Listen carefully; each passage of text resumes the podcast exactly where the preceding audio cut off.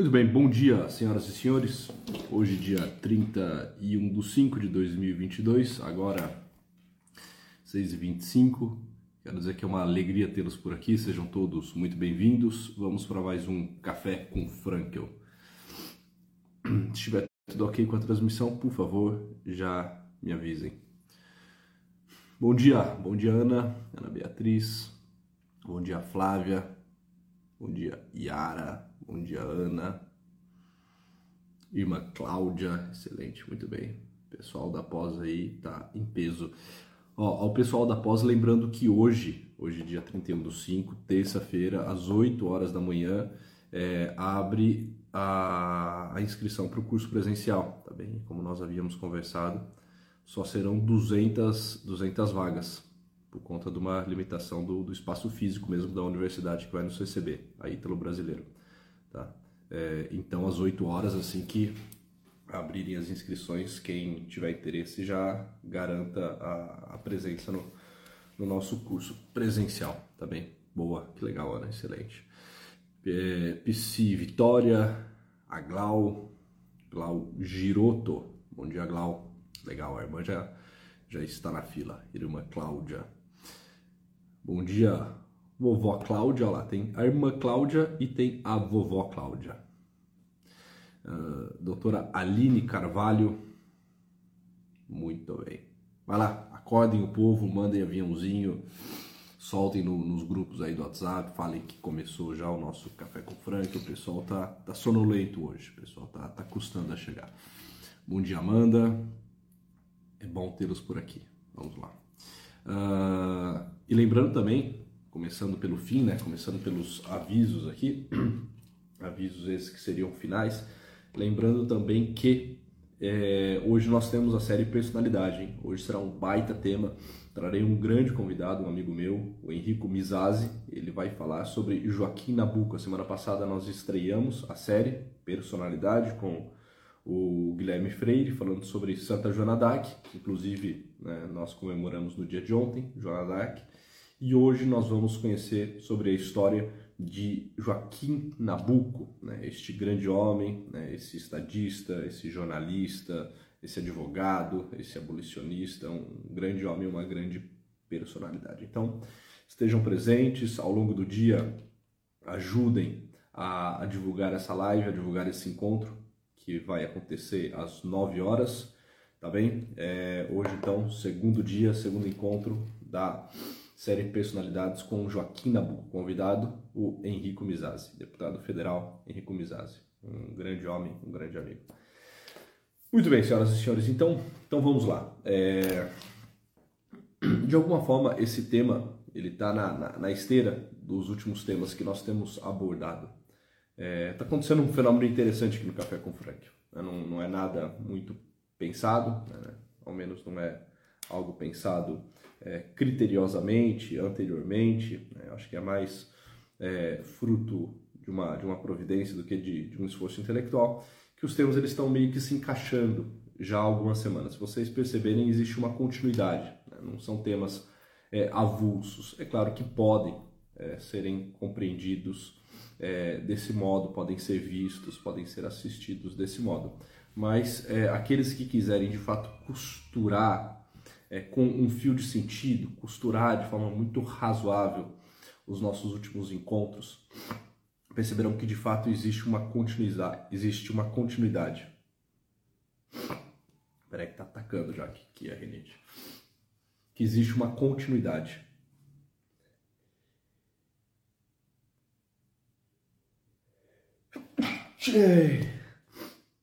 Amém, obrigado. É, isso é muito curioso, isso é muito interessante, né? E hoje o nosso tema, que é sobre o desespero e a idolatria, de algum modo tá, muito obrigado, de algum modo tá nessa esteira, né? nessa continuidade daquilo que nós temos falado nas últimas semanas, tá bem? Não, não falha, né? É impossível que fale a Luciane, Lucimeire, desculpa a Lucimeire está dizendo, né? Não falhou hoje, né? O espirro. Não, não, não falha jamais. Isso é, isso é impossível de acontecer. Muito bem, então o que eu gostaria de tratar com vocês hoje? Já anunciei agora, mas reitero para que vocês possam tomar nota. Hoje nós vamos falar sobre o desespero e sobre a idolatria. Né? Vamos falar sobre desespero, absolutização, idolatria né, e afins, tá certo? É... Victor Frank faz uma brevíssima referência a isso no livro Logoterapia e Análise Existencial, né, a essa noção do desespero e da idolatria. Fato é que isso embasa muito da ideia, isso da base, em boa parte das ideias de Victor Frankl no que concerne a neurose, né, alguns tipos específicos de neurose, né, não vou entrar aqui em detalhes quanto à questão da, da neurose em Victor Frankl, né, mas essa noção do desespero, idolatria e absolutização da base a boa parte daquilo que Victor Frankl vai colocar enquanto sendo a neurose. É, mas essa colocação, essa colocação é uma colocação assim que a gente encontra em pouquíssimas obras. Né? É, ele, não, ele não se demora nesse tema, não é um tema que ele vai apresentar de forma criteriosa, de forma detalhada, não é um tema no qual ele irá se debruçar né, para tirar desse tema grandes insights, especulações né, e propostas teóricas. Né? Mas nós sabemos que essa, essa noção de Victor Frankl está lá na raiz da construção de um tipo específico de neurose. Tá certo? No livro Logoterapia e Análise Existencial, de Victor Emil Frankl, ele vai fazer uma afirmação é, contundente, vai fazer uma afirmação né, um tanto quanto taxativa, dura, é, que é a seguinte: ele fala, olha, todo desespero, no fundo, é uma única coisa. Todo desespero é uma única coisa: idolatria e absolutização de um único valor.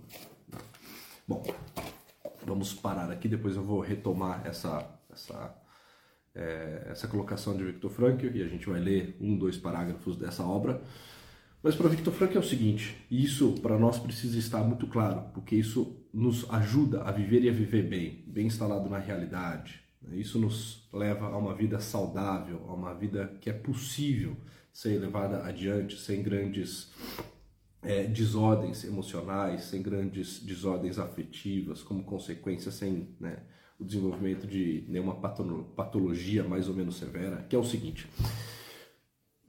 Existem na vida algumas realidades que são meios, e eu já me explico, e existem na vida algumas realidades que são fins.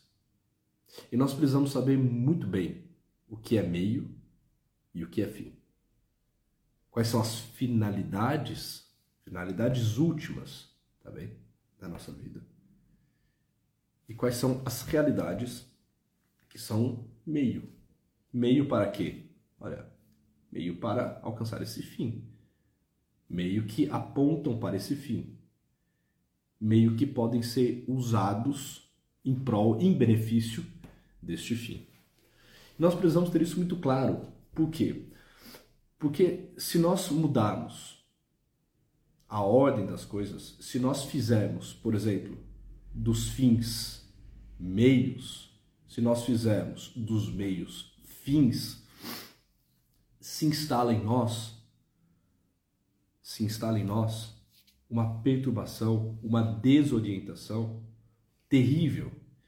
Isso tudo levar-nos a inevitavelmente a uma realidade de desespero, de angústia, de pavor diante da vida, diante dos acontecimentos da vida. Por exemplo, vamos lá. Existe um negócio chamado é, saúde, por exemplo. A saúde, saúde, saúde física, tá bem? Quero que vocês reflitam aqui comigo, que vocês pensem com né, pouco de seriedade. Eu sei que é cedo, agora são 6h35, vocês estão aí acordando, despertando, mas enfim. Né, tomem aí o café de vocês, né, façam as anotações, aqueles que têm a possibilidade, mas estejam presentes aqui, estejam atentos. Vamos lá. Por exemplo, a saúde. A saúde, a saúde física, ela é um meio. Certamente ela é um meio. O fato de nós buscarmos ter saúde, e todos nós buscamos ter saúde, a não ser aquelas pessoas que estão doentes, alguém que está doente, que está perturbado, alguém que sofre de alguma patologia, essa pessoa não vai buscar né, certamente a saúde, mas as pessoas saudáveis, nós que aqui estamos, buscamos a saúde. Nós dormimos, nós né, tomamos o nosso café da manhã, nós tomamos um banho quando acordamos, ou ao menos um banho né, durante o dia. é, nós nos cuidamos, se a gente tem, sei lá, algum desconforto, a gente procura um médico e assim por diante, ou seja, tá pronto. Né? Todos nós prezamos pela saúde, buscamos saúde. Mas a saúde certamente é um meio. É um meio para quê? E quando eu falo meio, eu estou dizendo de um veículo. Ela é um meio para quê? Olha, ela é um meio para que eu tenha, entre outras coisas, disposição para servir. Imagina se eu não tivesse saúde hoje, eu não conseguiria estar aqui com vocês. Se eu estivesse acamado, se eu estivesse adoentado, se isso aqui não fosse só uma rinite, mas fosse uma pneumonia, né? se eu estivesse impossibilitado por motivos de saúde física de estar aqui com vocês, eu não estaria servindo vocês nesse momento. Não como eu estou, uma aula, né? com uma reflexão, com café com frango e assim por diante. E se eu não estiver com saúde, eu não tenho disposição para servir, servir os meus pacientes, servir aos meus filhos, servir a minha esposa, servir aqueles que dependem de mim. Ou seja, a saúde é um meio, um meio para que de fato eu possa ter disposição, para que eu possa estar atento, para que eu possa ter energia, para que eu possa ter drive para servir as pessoas. Agora, quando a saúde se torna um fim, um fim em si mesmo, quando a pessoa loucamente, ridiculamente, começa a ver na saúde não um veículo, não um meio, mas começa a ver, por exemplo, na saúde um fim, ela adoece. Ela adoece. Se ela busca a saúde acima de tudo e vê na saúde física a finalidade última da sua vida, pronto, essa pessoa certamente adoeceu. Vai se tornar uma hipocondríaca, vai viver de médico em médico, vai, né, assim, desenvolver todos os tipos de taras, de neuroses, de toques, de compulsões. Né? Quando a pessoa pega a saúde e a torna um fim, a saúde que deve ser um meio, né? ela então adoece. E o mesmo acontece com muitas outras áreas da nossa vida. Muitas outras áreas da nossa vida. A própria vida, a vida, essa vida que eu tenho, né? que é um meio, como vai dizer Victor Frank, o sentido da vida é a própria vida. Ou seja, o sentido dessa vida, essa vida dada, essa vida que eu tenho, essa vida que eu trago, essa vida que eu posso chamar de minha, o sentido desta vida é torná-la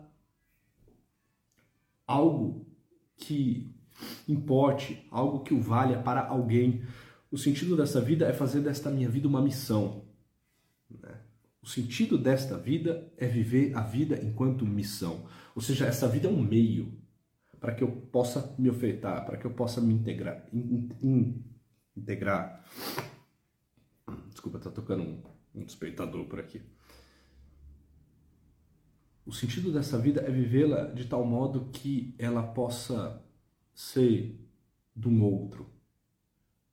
Agora, se eu faço dessa vida, que é um meio, que é um veículo, para uma entrega, para uma atitude mais benevolente, para né, uma missão e assim por diante, um fim em si mesmo pronto. Né? Eu me torno um materialista.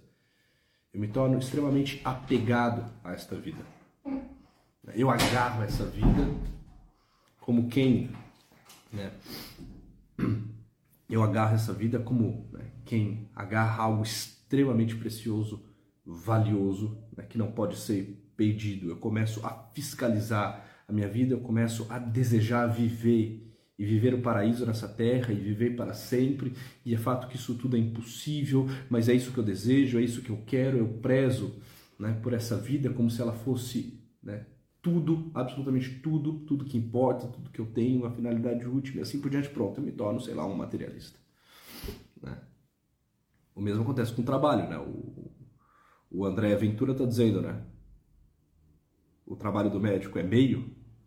É claro que é um meio, o trabalho do médico, o trabalho do psicólogo, de quem quer que seja, o trabalho é sempre um meio. É um meio para quê? Olha, é um meio para melhora pessoal. O trabalho é um veículo para melhora pessoal. Ele te dá ordem, ele te dá rotina, ele faz com que você tenha que viver a atitude da prontidão, da diligência, da amabilidade, da constância, papapá, papapá. O trabalho é um meio. É um meio para melhora pessoal. É um meio também para serviço. Né? Agora, o trabalho pode se tornar um fim em si mesmo. E aí a pessoa se torna um workaholic. Né? Pronto, não, agora é tudo que eu tenho é o meu trabalho, eu preciso prezar pelo meu trabalho, meu trabalho acima de tudo, né? a vida é trabalho, né? eu sou o meu trabalho. Né? Não é que eu me identifico com um tipo específico de profissão, não, eu sou essa profissão, isso sou eu, eu vivo disso. Né? Eu durmo pensando nisso, eu acordo pensando nisso, eu respiro o meu trabalho. Né? Eu trabalho loucamente, pronto, você está doente. O trabalho deveria ser um meio, ele se tornou um fim. Você deveria estar servindo as pessoas, mas você só consegue servir a você mesmo porque você se tornou um workaholic. Né? Você trabalha e trabalha loucamente, trabalha e trabalha de forma insana, de forma descabida de forma nada virtuosa. Tá certo? O mesmo acontece com o dinheiro. O dinheiro é um meio, é um meio para que eu possa dar sustento e dignidade às pessoas que eu amo, para que eu possa também me sustentar e viver de forma digna e assim por diante. Papá, papá, papá, Mas o dinheiro pode se tornar um fim. E quando ele se torna um fim, eu me tornei um dinheirista. Tá? Pronto, e aqui nós podemos pensar em várias áreas da nossa vida, né? A força física, né, que é um meio para a proteção daqueles que eu amo e pode se tornar um mero exibicionismo e papapá, e assim por diante. Bom, eu acho que já ficou claro para vocês né, que existem diversas realidades que são veículo, que são meio, e existem outras realidades que são fins. E nós precisamos saber o que é meio e o que é o fim. Viver a vida enquanto missão, estar disposto para servir, né, proteger as pessoas que eu amo, isso tudo é uma finalidade. Isso tudo é uma finalidade. Agora, a vida, a saúde, o trabalho, o dinheiro, essas realidades, né, são todas elas meio. Tá ok? E aqui eu fui construindo esse mapa com vocês. Ok? Uhum, pronto. Qual é o problema? O Victor Franco vai falar: olha, quando nós fazemos dos meios fins, nós nos tornamos idólatras. Pode perceber, sempre que aquilo que é meio se torna um fim, você se torna um idólatra. Você começa a idolatrar. Idolatrar o quê? Idolatrar uma realidade que é uma realidade secundária. Você começa a idolatrar uma realidade que é uma realidade periférica. E é exatamente por isso que é uma idolatria. Porque você está dando a devida vênia, a devida atenção a uma coisa de baixa estatura, a uma coisa de baixa importância, a uma coisa que se quebra, a uma coisa que se pede, a uma coisa que se corrompe. É uma coisa que nem vale tudo isso para que você a coloque no lugar de destaque e num lugar elevado na tua vida. Quando você faz dos fins, desculpa, quando você faz dos meios fins, você começa a idolatrar. Você começa a tomar uma a viver uma atitude idolátrica. Você idolatra a tua vida, você idolatra o teu trabalho, você pode idolatrar a tua saúde, você idolatra né, a vida material, a vida financeira, você se torna um dinheirista, você começa a né, idolatrar, enfim, diversas realidades. E o problema da idolatria é o seguinte: a idolatria é, é um erro em si mesmo, porque você faz de uma realidade menor algo excelso, algo grande, algo divino. O problema da idolatria é o seguinte: essas realidades todas justamente por serem meios, elas se perdem, elas se corrompem. A traça a corrói, o bandido a leva, você as perde. Agora, se você idolatrou isso tudo, se isso tudo se tornou algo muito grande, muito valioso na tua vida, qual não será a sua atitude de desespero quando isso tudo lhe é tirado? É por isso que o Victor Franco vai colocar essa equação, né? O desespero é é absolutizar e idolatrar aquilo que na vida é meio. Nós acabamos de ler isso aqui em Victor Frankl, né? Todo desespero, nós começamos a live por aqui. Todo desespero é uma única coisa: idolatria e absolutização de um valor de um único valor. Ou seja, todo desespero é uma idolatria e uma absolutização Porque imagina você tirar a saúde de alguém que faz da saúde o fim da sua vida. Pronto. Essa pessoa acabou de entrar num profundo desespero, um desespero existencial. Ele está experimentando uma sensação terrível de desânimo, de apatia, mas de algo ainda mais profundo, mais severo, mais exigente, que é o desespero.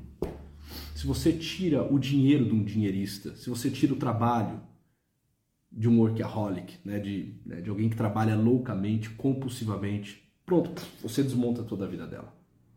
E qualquer um que tem um pouco de sensatez, ao olhar para essa vida e para o modo como as coisas estão sendo vividas, vai perceber que lá tem uma profunda de uma intemperança uma atitude terrivelmente imprudente. Fala, meu Deus, não, é, não era para tanto. Essa pessoa não precisava estar dessa forma. Ela não precisava estar doente, de cama, desesperada como está. Ela só perdeu o trabalho. Ela só perdeu um pouco do seu dinheiro. É só a saúde que nesse momento já não está em alta. Para que isso tudo? Alguém que consegue hierarquizar as coisas olha para isso e entende. Olha, o que, que ela fez? Ela fez dos meios fins. Ela idolatrou aquilo né, que eram realidades secundárias. O problema da idolatria é exatamente essa. Idolatria aqui, estou colocando nos termos franklianos, né? não estou colocando em termos exegéticos, em termos teológicos, tá embora dê para fazer algum tipo de correlação com isso aqui, mas não é o meu intuito. O problema da idolatria é essa. Ela vai nos levar ao desespero. Agora, se, qual, qual seria então, Luiz Henrique, a atitude correta? Bom, vamos falar brevemente dela. Qual seria a atitude correta? Se eu consigo entender aquilo que são os meios da minha vida e os vejo e os trato como meios, ao invés de to tornar aquilo uma absolutização, fazer daquilo um tudo, e cair numa idolatria, eu faço daquilo um ícone. Os meios são isso. Os meios não são um ídolo. Os meios são como que um ícone. O que é um ícone? Um ícone é como uma janela que se abre para que eu possa contemplar uma realidade mais ampla e mais bela que se apresenta para além dela. É como uma janela, uma janela que eu abro num campo, como uma varanda que eu abro né, e que me coloca de frente a uma belíssima paisagem. Né? O ícone é isso, é uma janela. É uma janela que eu abro e pela qual meus olhos passam e que me permitem ver uma realidade muito mais ampla, muito maior, muito mais bela, muito digna. Isso basicamente é um ícone. E os meios são ícones. Os meios, e aqui vale a pena né, vocês lembrarem dos nossos últimos encontros, dos nossos últimos programas Café com Frank, os meios, a vida, o dinheiro, o trabalho, a saúde, a força física, papapá, papapá, papapá, são janelas que nos permitem contemplar uma realidade maior, são essas janelas do ordinário que nos convidam a contemplar o extraordinário. Tá certo? Se a idolatria leva-nos ao desespero, nós podemos afirmar e afirmar categoricamente que o ícone, ou seja, quando eu vivo bem as realidades de meio da vida, o ícone me leva inevitavelmente à esperança. A esperança de saber que há algo a mais. Algo a mais do que a vida. Algo a mais do que a saúde. Algo a mais do que o trabalho. Algo a mais do que o dinheiro. Algo a mais né, do que essas realidades. Porque elas são um meio. E elas apontam para algo muito maior. Quero trazer aqui um exemplo bem prático, bem concreto, que Victor Frankl vai nos colocar no livro Logoterapia e Análise Existencial, tá? um pouco acima dessa citação que eu fiz agora há pouco na qual ele diz que todo desespero é uma única coisa, idolatria e absolutização. Ele vai dizer o seguinte: olha que interessante essa história. Uma enfermeira de minha equipe foi operada e o tumor revelou-se em meio à laparotomia como inoperável. uma enfermeira conhecida de Victor Frankl, da equipe de Victor Frankl. Victor Frankl era um médico, né, neurologista, psiquiatra. Uma enfermeira da equipe de Victor Frankl foi diagnosticado com né, um tumor é, e esse tumor era inoperável. Tá bem? Em seu desespero, em seu desespero, a enfermeira pediu que fosse ter com ela. Na conversa, veio à tona o fato de que ela não estava tão desesperada assim por causa de sua doença, mas antes por causa de sua incapacidade para trabalhar. Certo? Ou seja, o que a preocupava mesmo não era nem tanto a doença e o tumor inoperável, senão a sua incapacidade para o trabalho. Ela amava a sua profissão, acima de tudo, mas não podia mais exercê-la agora. O que eu deveria ter dito diante de tal desespero? A situação dessa enfermeira era realmente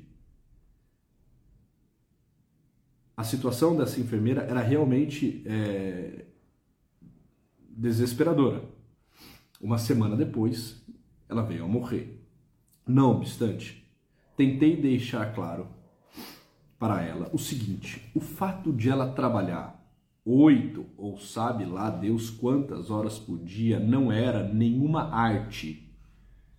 Alguém logo poderia fazer a mesma coisa mas ter uma tal disposição para trabalhar e ainda por cima se encontrar tão incapacitada quanto ela para o trabalho, e apesar disso não se desesperar, essa sim seria uma realização.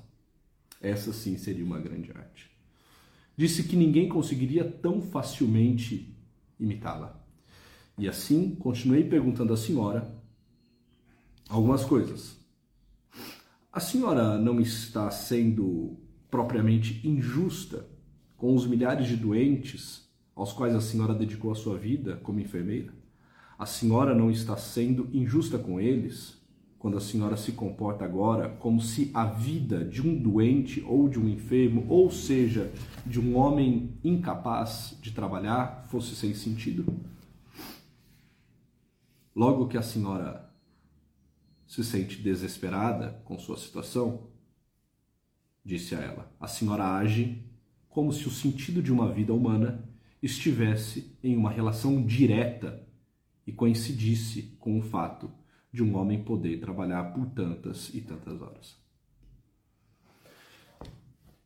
Com isso, porém, a senhora está recusando a todos os doentes e a todos os enfermos todo e qualquer direito à vida e toda justificação da existência.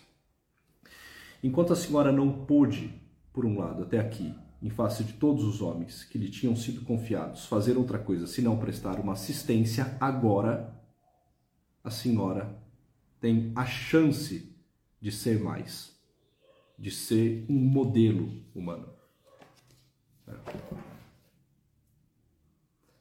Ele vai falar que essas palavras de alguma forma foram fundamentais para ela, né?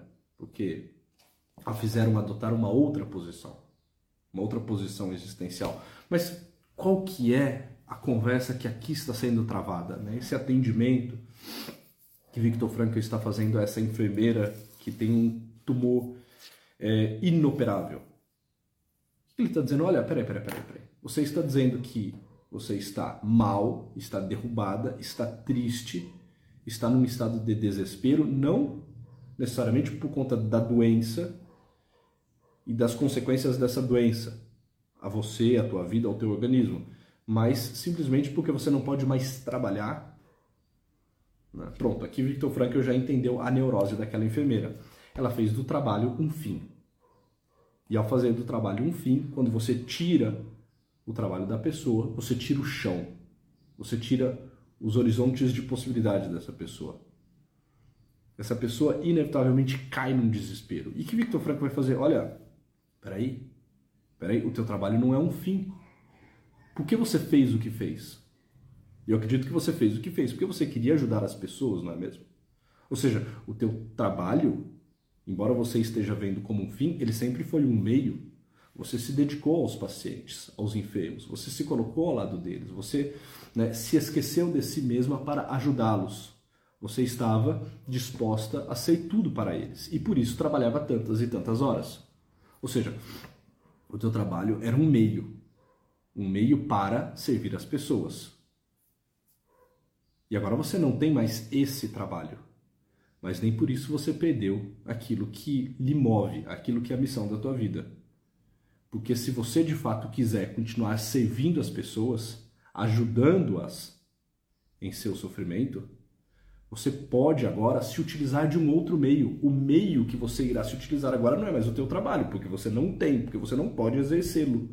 Mas você pode usar como meio o sofrimento.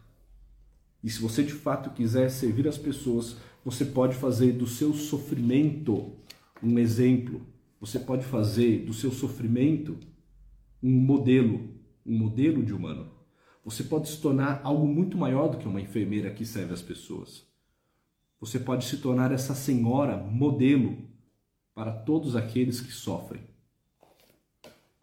Ou seja, quando a gente entende o que é meio e o que é fim, nós não somos pegos pelo desespero, porque se nós perdemos um meio, outro meio pode ser empregado. Ela perdeu o trabalho, mas ela pode colocar o sofrimento no lugar do trabalho, e isso não faz com que ela perca a sua missão. Ela não cai no desespero, pois só lhe tiraram um meio e outro meio pode ser empregado sem, contudo, perder de vida a missão. Mas prestem atenção, senhoras e senhores. Se o trabalho não é meio, mas é fim, ao perder o trabalho, ela perde-se a si mesma. Ela não perde algo, ela perde tudo. E isso na nossa vida é terrível. Entende? Entende?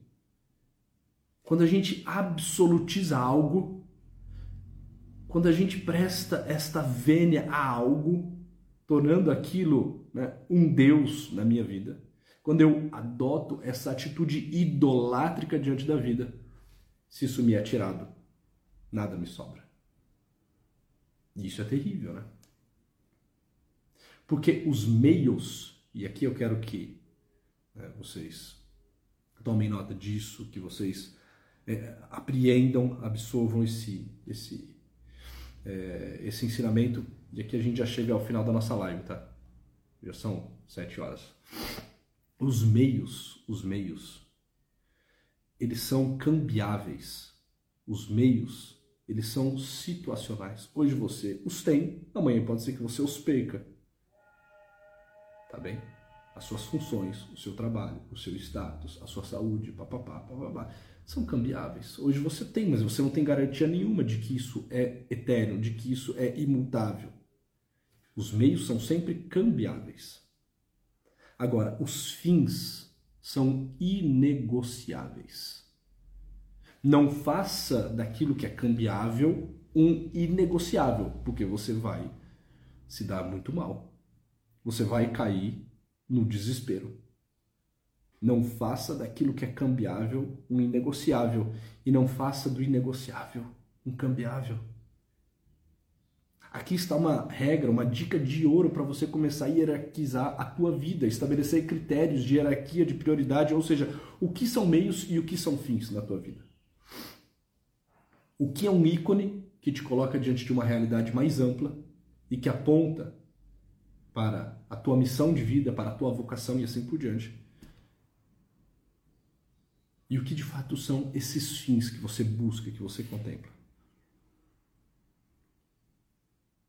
Como disseram a Viktor Frankl, né, uma vez no campo de concentração, ele disse que os prisioneiros se especulavam, se perguntavam a seguinte questão, né, será que vamos sair com vida do campo de concentração? Caso contrário, todo esse sofrimento não tem sentido algum. Viktor Frankl vai falar, loucos? Estavam loucos, essa não é a questão. A questão não é se nós vamos sair ou não com vida. Caso contrário, o sofrimento não faz sentido. A questão é se o sofrimento faz sentido. Caso contrário, sobreviver, né? Não faz sentido algum. Se o sofrimento não fizer sentido, sobreviver ou não, tanto faz quanto tanto fez. Porque a vida não pode ser uma absolutização. O sentido da vida não está em sair daqui do campo de concentração vivo. Porque aqueles que morreram também tiveram ante os olhos a possibilidade de vivenciar e encontrar o sentido. Ou seja, o que, que ele via naqueles prisioneiros? Pessoas que estavam absolutizando a vida. Ou seja, sobreviver ou não é o critério do sentido. E o critério do sentido não é sobreviver ou não. O critério do sentido, entre outras coisas, é saber usar todas essas realidades como meios. E esses meios apontam para algo muito maior. E este algo maior, nada nem ninguém pode nos tirar. Como vai nos dizer né, São Paulo, o que vai nos separar do amor de Cristo? Quem poderá nos separar desta verdade, desta realidade do nosso amado? Nada, nem a nudez, nem a espada, nem a morte. Ou seja, a, a, aquilo que é fim não pode ser tirado, não é cambiável, não é negociável. Não perece, é estático, é fixo, permanece. Senhoras e senhores, no dia de hoje pensem quais são os fins e quais são os meios. E não tornem os meios fins. Isso é loucura. Isso irá levá-los ao desespero. O desespero de absolutizar aquilo que não tem este valor, este valor né, de algo fixo, este valor de algo perene. Todo desespero é uma única coisa: idolatria e absolutização de um único valor. No caso acima, da senhora enfermeira, idolatria do valor da capacidade do trabalho. Gostaríamos de ousar afirmar que alguém que se ache desesperado já revela justamente por meio daí que idolatrou algo. Que ela revela por meio daí o fato de ter transformado uma coisa qualquer que só é condicionadamente valiosa, que só possui um valor relativo em um valor absoluto. Senhoras e senhores, bom estar aqui com vocês. Tenham todos uma ótima terça-feira. É, lembrando que à noite, às 9 horas da noite, nós temos a série Personalidades, hoje com o meu amigo Henrico Mizazzi, que irá trabalhar sobre Joaquim Nabuco. Estejam presentes, divulguem essa live ao longo desse dia, chamem seus amigos, conhecidos, eu tenho certeza que vocês não irão se decepcionar de estar e não passarão vergonha alguma de indicar essa live, indicar esse conteúdo. Então façam isso de forma generosa. Se puderem também, printem aqui essa tela me marquem nos stories de vocês, convidem mais e mais pessoas para seguir essa página, para que elas possam receber esse e tantos outros conteúdos que aqui é, são gerados, tá bem? Senhoras e senhores, muito bom estar aqui com vocês. Nos vemos às 9 horas da noite.